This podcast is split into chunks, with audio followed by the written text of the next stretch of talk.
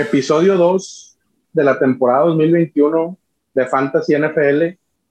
Su equipo preferido de la División Nacional de Fantasy, mejor conocido en las colonias de Monterrey como DNF, con alineación titular, como debe de ser. Mi compadre Eugenio González los acompaña por aquí. ¿Cómo estás, compadre? Excelente, mi Cookie. Muy contentos de regresar este año con, con, con Tokio, ahora sí que sí. Eh, ya grabamos el primer capítulo, este es el, el segundo, que creo yo que les va a interesar a todos los que nos van a escuchar. Tema muy, muy importante, independientemente de por qué, por qué jugadores van y todo esto, las estrategias que ocupan para poder tener un draft excelente. Ah, bueno, ahí este, para, para la bandita también le sirve mucho para los que pues, sean primerizos, güey, que traen ganitas de, de, de, una nueva, de una nueva liga o que, o que no la arman, como que todavía no se sientan muy bien después de unos años. Aquí les vamos a decir cómo darles en su madre a, a todos esos bandidos con los que juegan. También nos acompaña mi compadre, el killer, el matón, mi compadre Marcelo González. ¿Cómo estás, compadre? Pues muy, muy, muy complacido de que ya van dos podcasts seguidos que me, me haces llamar el, el matón. Usted es el killer, compadre. Killer del área eh, en, términos, en términos fantasy. Eh, Así es. Pero no, igual, creo que muy, o sea, al final ahorita ya es donde empezamos con la mera carnita del fantasy, ¿no? Creo que después de hacer este podcast, podemos ahora sí comenzar a, a hacer nuestros drafts.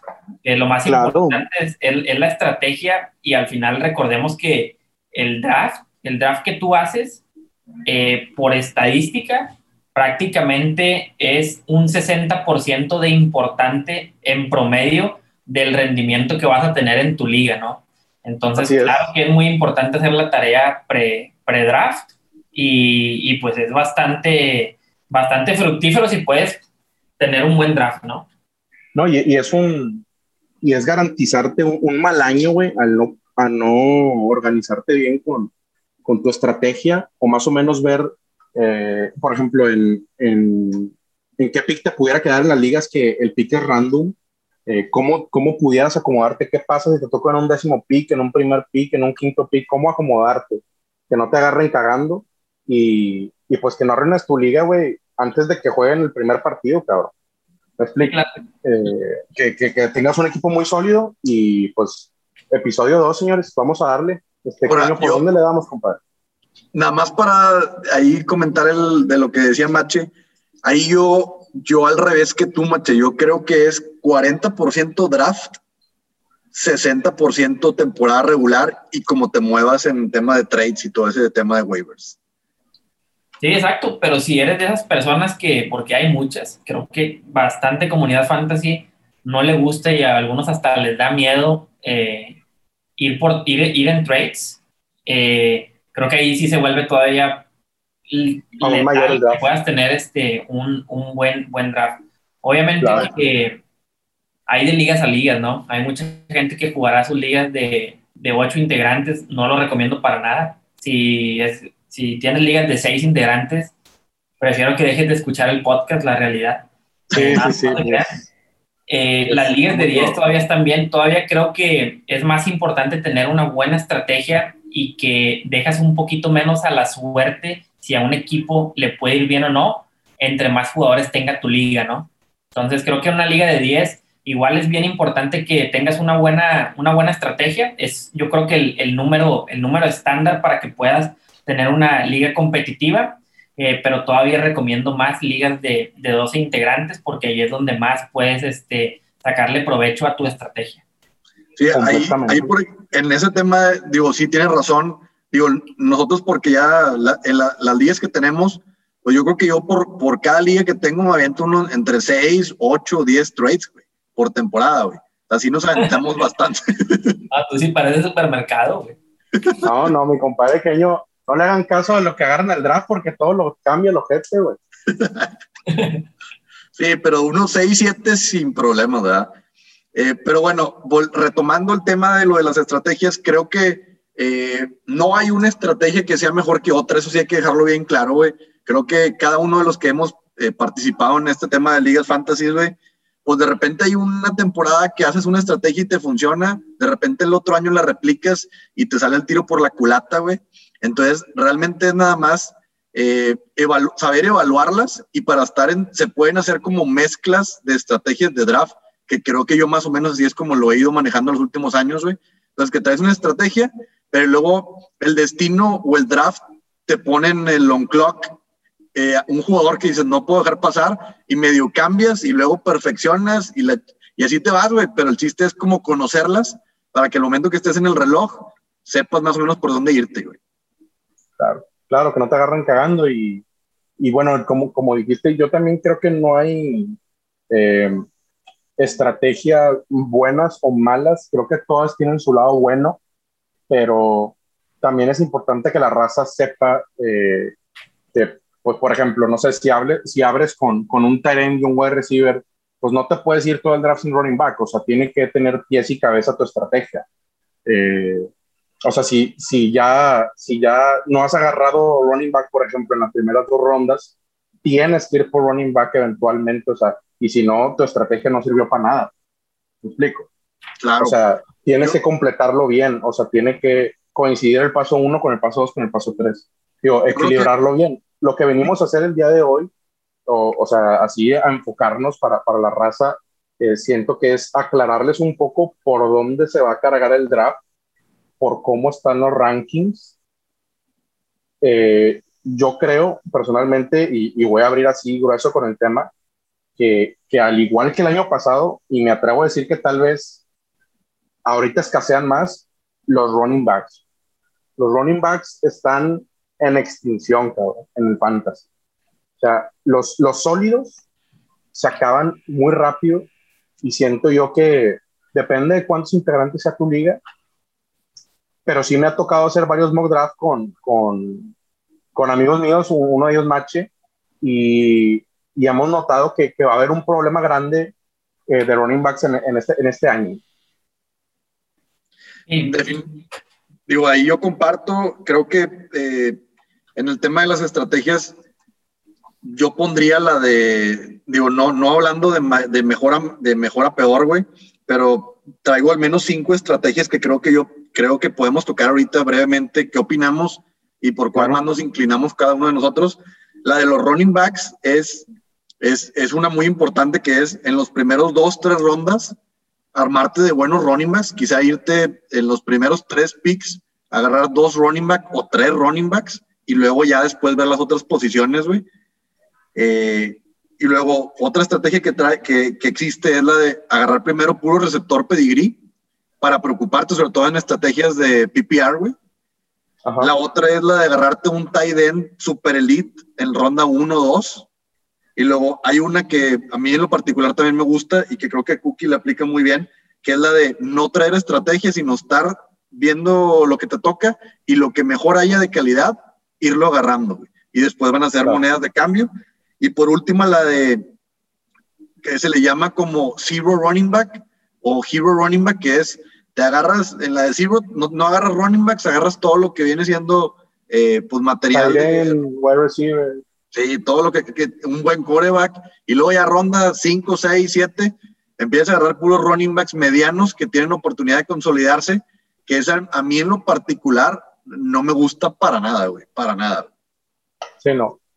No, no, no, a mí tampoco. Y, y no sé por cuál se inclina más Mache, eh, pero yo creo que, pues una de las que descarto, eh, digo, estoy pensando más o menos cómo pudiera ir de, mejor a menor o de, o de, peor a mejor, pero creo que, creo que también la, la que menos prefiero es la de Zero Running Back. O sea, la de no agarrar ningún running back y estártela jugando persinándote porque Michael Carter sí sea lo que esperas, güey, o que Trey Sermon se quede con el trabajo, o que se chingue Moser, güey, para que Sermon tenga más toques de balón. O sea, eso para mí es, eh, te garantiza muy malos resultados las primeras semanas. O sea, porque necesitas eh, perder la semana, güey, para agarrar algo en el waiver. Siempre se presentan las lesiones en las primeras semanas. Nos andas esperando por ahí a ver qué te cae en el waiver, a ver qué puede hacer en el trade. El chiste es, para mí, draftear sólido. Y creo que la posición más fácil para, tomar en waiver durante la temporada y creo que todos estamos de acuerdo es wide receiver. Sí. De acuerdo, de acuerdo. Yo, en lo personal, un consejo que sí, igual, digo, muy alineado a lo que ustedes también eh, recomiendan, si vas a estar después de tu draft, porque muy, muy, muy frecuentemente después de los drafts decimos, me gustó mi draft o no me gustó mi draft, eh, pero esta es mi posición más débil. Mm, siempre asegúrate de que esa posición débil que dejaste en tu equipo no sean los running backs. Y me refiero con, dejar la posición débil, o sea, yo me la llevo todavía un poquito más al extremo de si tú me dices que en la primera ronda agarraste a dos running backs y después ya no agarraste ninguno, solamente a uno ya en las últimas rondas, para mí como quiera sí es, este, no, no me daría mucha confianza y a mí en lo personal no me gusta tener ese tipo de equipos. Me gusta inclusive de perdido en la banca, eh, tener dos bancas running back que tengan por ahí cierto upside eh, o que los puedas ir utilizando eh, conforme se vaya desarrollando la, la, temporada. Para mí es bien importante tener un, un, equipo que de perdido tengas tus cinco running backs. Obviamente no van a ser los cinco de, de calidad, pero que de perdido sean prospectos que a ti te gusten, ¿verdad? Que tú te sientas contentos con él después de tu draft, de que algún día, si se me llega a lesionar mi primera ronda, mi segunda ronda, yo como quiera tengo esta, esta puestita que, que voy a ir trabajando durante, durante la temporada. Ahora, eh, hay un pecado mortal que lo platicaba también con, con Cookie, que en lo personal yo sí lo considero un, un pecado eh, durante los drafts, y ahorita que tocaba el tema queño de, de, de los tight ends, también yo metería los corebacks. Creo que hay, hay muchos corebacks ahorita que vale la pena draftearlos en primeras rondas porque te dan todavía un, un, plus que a lo mejor en temporadas anteriores no teníamos tanto ese corte de coreback como ahorita son los, los Mahomes, los Josh Allen, los Lamar Jackson, que además de que son buenos pasadores, tienen las patitas que pues te hacen los puntos de un coreback y un running back casi creo, ¿no? Pero el pecado que yo me refiero es, a mí nunca, yo nunca me he sentido cómodo drafteando a un Tyren en las rondas primeras y a un coreback. Siempre procuro también, si tengo un coreback eh, de estos de las primeras rondas, primeras cuatro o cinco rondas, eh, ya sé que de Tyren me voy a esperar hasta el final, porque si no, quieras que no, te empieza a ganar el draft, te empieza a ganar, y te empiezas a ahorcar y ya vas viendo que ya no te queda ningún running back que puedas tener como un buen backup en tu banca, inclusive los wide receivers, pues también se empieza a ir la, la calidad que hay ahí en las rondas medianas 5 o 6. Creo que es lo más fácil de encontrar, güey. Y eso que mencionó Mache, yo quiero poner el contexto de el año pasado, güey, en una de las ligas, güey, eh, yo pues tenía mi estrategia bien definida, güey, pero uh, de repente, güey, finales de ronda 3, seguía todavía este George Kittle entonces lo seleccionó a Josh Kittle, ya tenía un running back, un receptor, y luego Kittle, y luego creo que fui por otro running back, y luego como en quinta o sexta fui por Dak Prescott. Entonces, haz cuenta que en, en, las primeras seis rondas ya tenía mi tight end y, y mi coreback. Y haz de cuenta que terminó mi draft y dije, chingado, güey. O sea, sí tengo un muy buen coreback, un muy, eh, de los mejores tight ends, pero al final no me resultó, güey, porque se lesionó Prescott, se lesionó Kittle, güey, y quedas todo, ahora sí que todo jodido, güey, en el tema de la banca, güey. Sí, sí, sí. Y ahora sí que, que el... voy a bailar con la más fea, ¿no, güey? Porque sí, sí, y, Prescott. No, es que, bueno, hay años así, güey. O sea, también ningún tipo de estrategia te prepara para, para las lesiones de, de tus primeras rondas. O sea, no, sí, sí está complicado levantarte, te puedes levantar, pero tendrías que haber sido muy atinado en tus otras rondas también y ser atinado en el waiver y hacer buenos trades, o sea, ya la tienes muy, muy pelada, cabrón. O sea, ya con esas lesiones la tienes muy, muy pelada. Yo, yo en lo particular creo que Machick mencionaba que cinco running backs al menos. Eh, yo creo que yo en todas mis ligas al menos voy por seis. Cuatro que no, pues, son cuatro que son titulares en sus equipos, güey. O sea, que yo puedo tener mis dos running backs más mi flex, es de a huevo, ¿verdad? Y luego tener uno en la banca que yo sé que a, pesar de que no es un super top, pero lo puedes meter en una semana de bye y va a ser el titular, el que va a tener al menos 12, 14 toques, güey. Y luego hacer dos apuestitas de raza que, que te pueda pegar. sea, que en total de esos seis, sepas que van a funcionarte a lo mejor tres de los buenos y uno de los, de los dos que estás calando, y ya con eso vas a tener para moverte y trades y todo el rollo. No sé, algo así es como yo más o menos me manejo. de hecho, dale, macho. Y de hecho, en, en, los mock que, que, he podido hacer, eh, cuando mejor me he sentido también con mi equipo, es cuando tengo inclusive, o sea, ha habido momentos en los que termino con siete running backs, ¿no? Obviamente que cuando llego a ese resultado final es porque de plano no prioricé coreback, no prioricé tight end y me fui, me arranqué agarrando todos los wide receiver y running back eh, que se fueron presentando, ¿no? Que esta es una estrategia que en lo particular me, me gusta mucho. No estoy 100% seguro de que la vaya a aplicar, obviamente, en todas mis ligas, pero sé que en algunas sí. ¿Y de qué depende esto? Pues de cómo se va dando el draft, ¿no? También qué, qué pique es el que me, me, toca, pero yo sí llegan momentos en los que digo, a este, a este running back, a este wide receiver, no los puedo dejar pasar en este momento, ¿verdad? Y es algo que me pasa rara vez con el tight end y con el coreback. Por eso sé que en algunos de los drafts que tenga voy a aplicar esta estrategia y que es una buena estrategia que si algunos de, yo creo que no nada más uno, sino si te pegan dos, eh, tres running backs de los que pudiste draftear, eh, obviamente no, no que te peguen para hacer el leads, ¿verdad? Eso ya sería mucho, mucho pedir, pero que sean running backs constantes y obviamente que la escasez que se va a empezar a presentar en la liga es la que te va a abrir a ti el, el camino, que a mí es algo que me gusta hacer eh, mucho, eh, y ya puedes ir por uno de los tight ends elite, o sea, puedes ir hasta por un eh, George Kittle, por un Darren Waller en un trade, eh, aprovechando, aprovechándote de los, de los running backs que tú ya agarraste a medianas rondas, pero que ya tienen un valor fantasy que no es igual al del draft, porque obviamente que los resultados aquí hablan por sí solos y son los que le empiezan a dar después de semana uno el valor real del running back. Creo que la, la gente que hace trades a mitad de temporada y va por un Waller o, un Kelsey o incluso por un Dak Prescott, un Kyler Murray, la gente que mejor draft hizo, güey. Porque se armó súper cabrón y tiene armas para no dar a sus mejores running backs ni wide receivers y poder conseguir este tipo de, de leads en las posiciones complicadas que es, no complicadas, sino las posiciones que no hay tanta calidad, que es como coreback y tight end. Es un gran comentario, digo, comparto totalmente con que, eh, el que el que va y busca ese tight o ese QB para complemento es porque es un gran trabajo en el draft. Eh, estoy totalmente de acuerdo y a veces, digo, de viva voz, y creo que ustedes también les he visto equipos parecidos, a veces hasta se campeonea, güey, sin un coreback, o sea, relevante. Se puede, puedes ganar el campeonato sin un tight relevante, o sea, no tienes que tener a Kelsey y a Kittle si haces un buen draft realmente y unos buenos trades durante la temporada.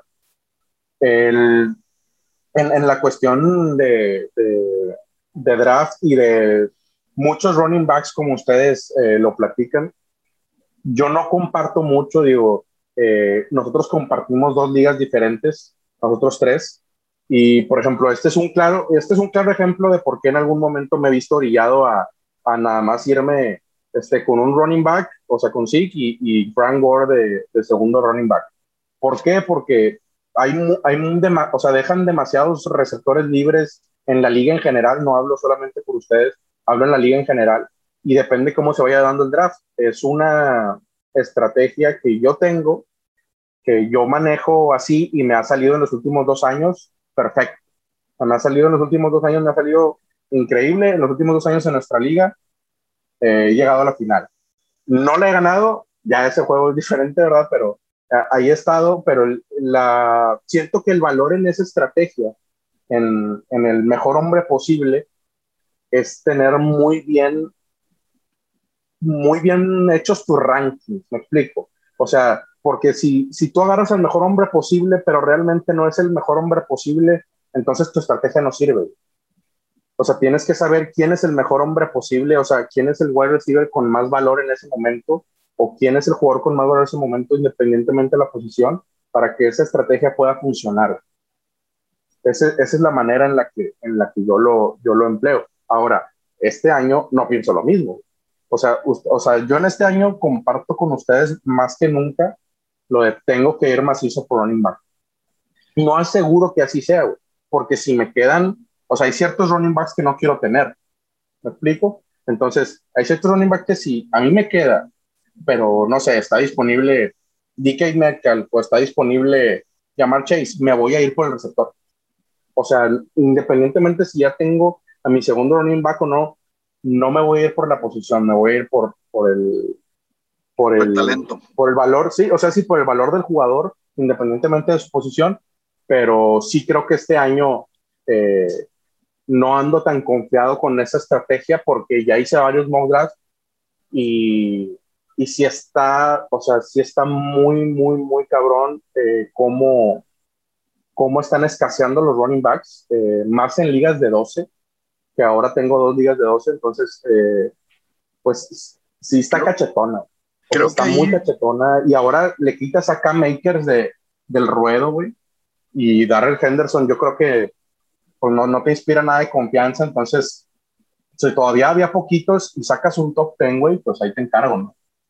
Fíjate que yo ahí lo que pudiera comentar como, ahora sí que eh, suceso personal, güey, lo que me ha afectado es cuando en las primeros tres picks voy por dos receptores, güey. O sea, creo que es bueno en tus primeros tres picks agarrar a un pedigrí, güey, a un buen receptor, güey, que sepas que ese güey va a ser tu titular, que no sea muy propenso a lesión, y con ese jugártela y luego ya en, rondas medias, güey, va a caer un, van o sea, hay demasiado talento, güey, de wide receivers, güey, que puedes tener de receptores y agarrar otros dos en la banca y con eso la armas.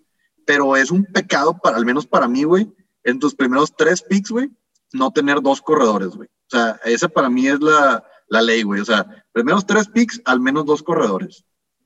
Sí, bueno, creo que el, la, la, única manera en la que digo, tal vez no, es si tienes a uno de los primeros tres corredores.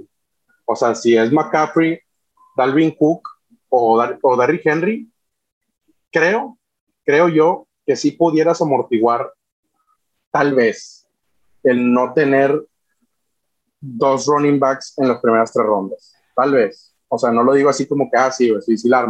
¿Por qué? Porque a mí no me incomodaría para nada, o sea, agarrarme a, un wide receiver muy pesado, güey, o un wide muy pesado y un tight end, no es un Waller, un Metcalf, y que mi cuarto pick eh, pueda hacerme de un, no sé, güey, Montgomery, Gaskin, que, que, o sea, un, running back que complemente a Henry o a, o a McCaffrey o a Dalvin Cook, claro que no, no es para mí la mejor estrategia, pero creo que sí pudiera funcionar para quien lo hiciera.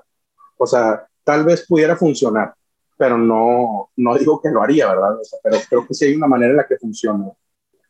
Ahora, una de, una de las cosas que he analizado en relación a lo que comenta Cookie, sí, sí he notado, hemos notado eh, que, cambia el porcentaje de, de variación o el, el, vaya, el gap que hay entre una camada de receptores, me refiero primera, segunda ronda con la camada de quinta, sexta ronda de receptores, cambia muchísimo el gap que hay entre running backs de primera, segunda con el que hay de running backs quinta, sexta. Y creo que el gap se reduce mucho más eh, hablando de los, de los wide receivers, ¿verdad? Por eso creo, digo, no sé, les pongo un ejemplo y a ver qué opinan, ¿verdad?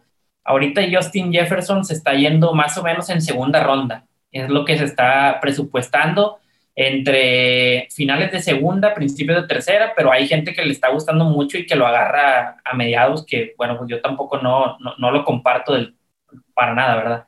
Eh, y, les pregunto, ¿verdad? O sea, yo la realidad es que entre Justin Jefferson y llamar Chase, digo, al menos de que ustedes sepan algo que yo no, que yo no sepa, pero yo veo los dos perfiles, los dos son, eh, pues, se puede decir novatos, digo, obviamente Justin Jefferson ya, ya, ya tuvo su temporada de, novato con más de mil, 1400 yardas, tuvo sus altibajos, hay que decirlo también durante la temporada, pero bueno, al final sabemos que todavía este segundo año puede ser más constante y que ya tuvo la química con, con Kirk Cousins.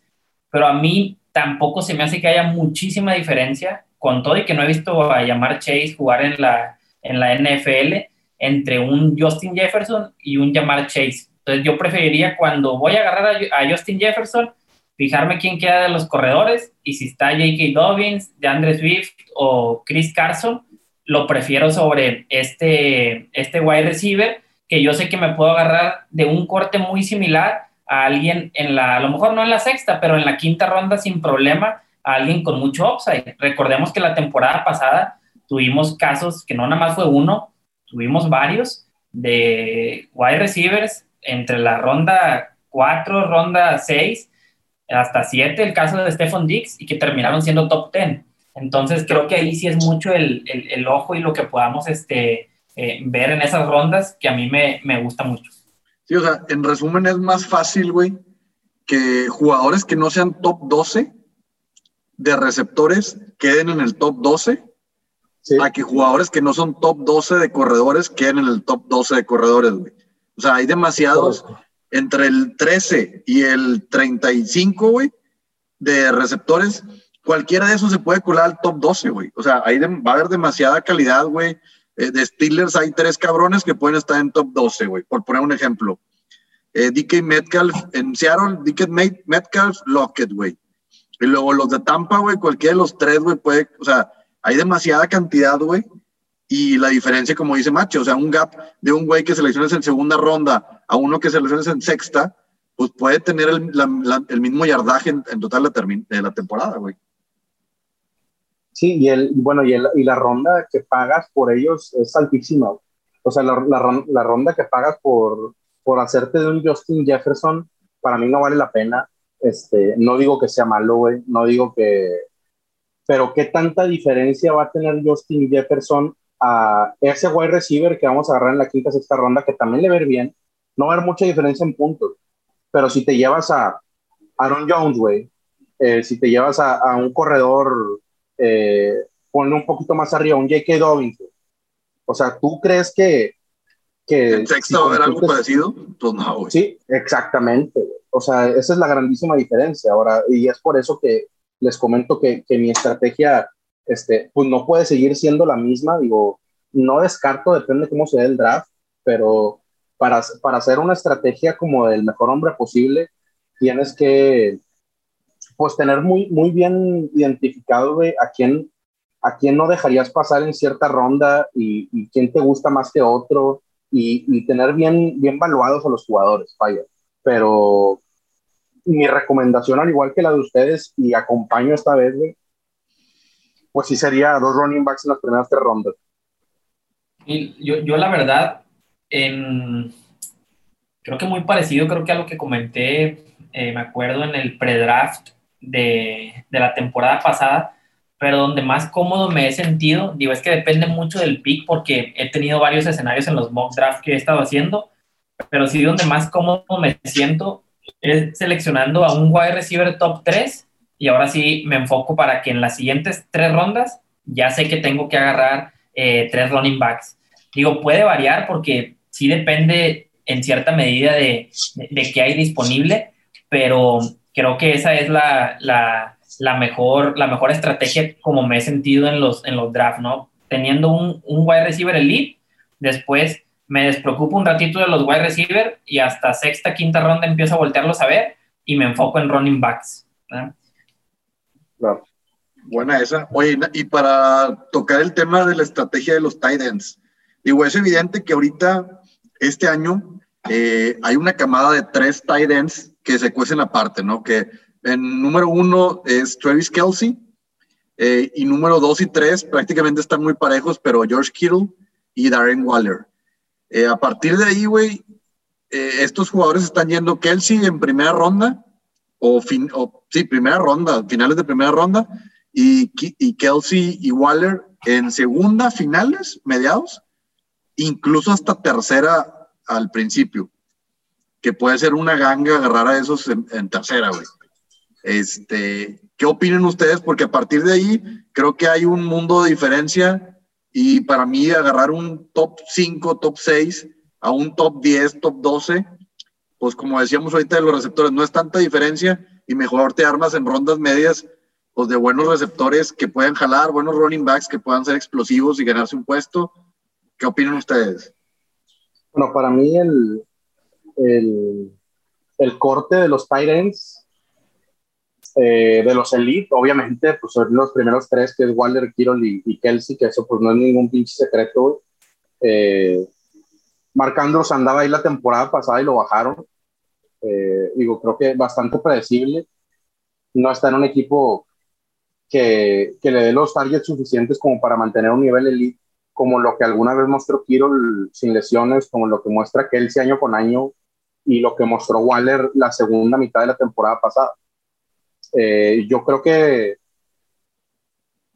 lo comentó Mache hace ratito, yo eh, comparto también, pero lo vuelvo a repetir, yo no me, yo no me voy a ir en ningún draft, eh, para que lo sepan también los objetos que me están estudiando, que están en mi liga, no me voy a ir en ningún draft con las dos posiciones débiles, coreback y tight Uno, en una posición sí podría andar medio flojón, pero no me voy a ir con, con un coreback de última ronda, sino me voy a ir con un tight de últimas rondas en el mismo draft. O sea, no lo voy a permitir eh, así porque siento que ya, hay, ya se está marcando año con año más diferencia. O sea, ya hay más diferencia de lo que había antes entre los tight y esa diferencia de puntos que hay y, y también entre los corebacks. O sea, lo, lo, que es un Lamar Jackson hace eh, dos años, estratosférico, increíble, asqueroso, güey. Eh, Kyler Murray la temporada pasada, un robo total, los que lo pudimos draftear.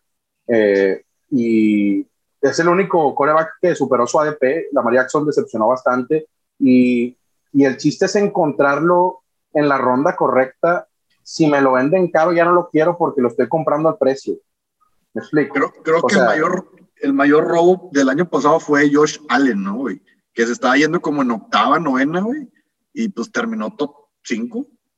Sí, sí, sí. Bueno, y es la, la diferencia es que yo creo que el, el, Kyler, el Kyler Murray eh, iba a quedar primero, güey. O sea, vaya, en, cuestión robo ADP, tienes razón, pero en, en cuestión eh, puntos fantasy, Kyler Murray las últimas cuatro semanas no fue el mismo a raíz de, su lesión de hombro.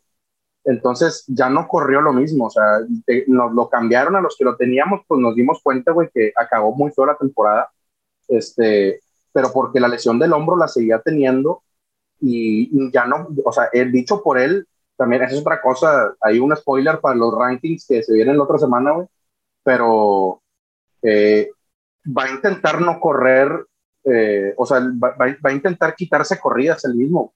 O sea, dicho, dicho por él, que va a intentar correr menos. O sea, en la temporada pasada pasó eso, que, que Lap se dio cuenta que, que, que, estaba arriesgando mucho su físico, tuvo una lesión de hombro y no vuelve a ser el mismo, pero siento yo que lo de Kyler Murray en un transcurso de 12 semanas eh, fue un agasajo, El no preocuparte nada por, por el coreback contrario, sea de quien sea.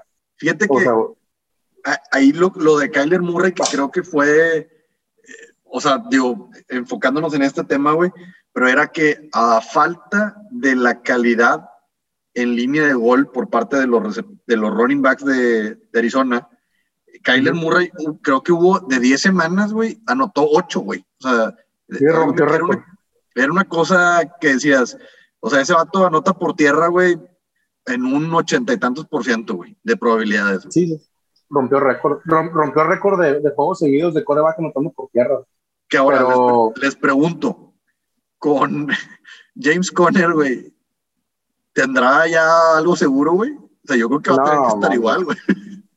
No, mira, y, y, yo, bueno, nos, vamos a, nos estamos adelantando un poco con los rankings, güey, pero este, pues sí creo que el, pues ahí el guapo va a ser el Edmond, güey, digo, uno como acerero, este, sabe de lo que es capaz James Conner, eh, pero también sabemos de lo que no es capaz y, y dudo mucho que se pueda mantener sano.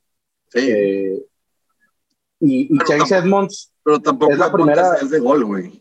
No, no, no, no, no, estoy de acuerdo, pero eh, Chase Edmonds es la primera vez que le van a dar la oportunidad de ser Loren Vacuno, en toda su carrera. entonces, digo, el, esto sumado a que Kyler Murray, dicho por él, güey, va a intentar correr menos, creo que pudiera haber un muy buen valor para Chase Edmonds ahí en una ronda pues bastante noble.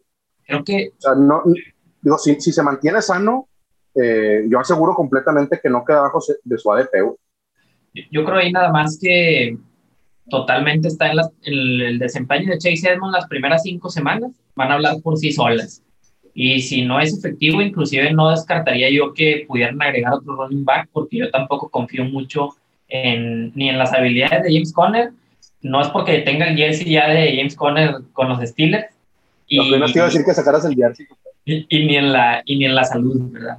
Pero regresando un poquito más al tema ahí de, de, de las estrategias y ahorita que tocábamos lo de los, lo de los corebacks, sí está muy marcado también que están los primeros cinco corebacks, que son eh, Mahomes, Lamar Jackson, eh, Josh Allen, eh, Dak Prescott y el mismo Kyler Murray.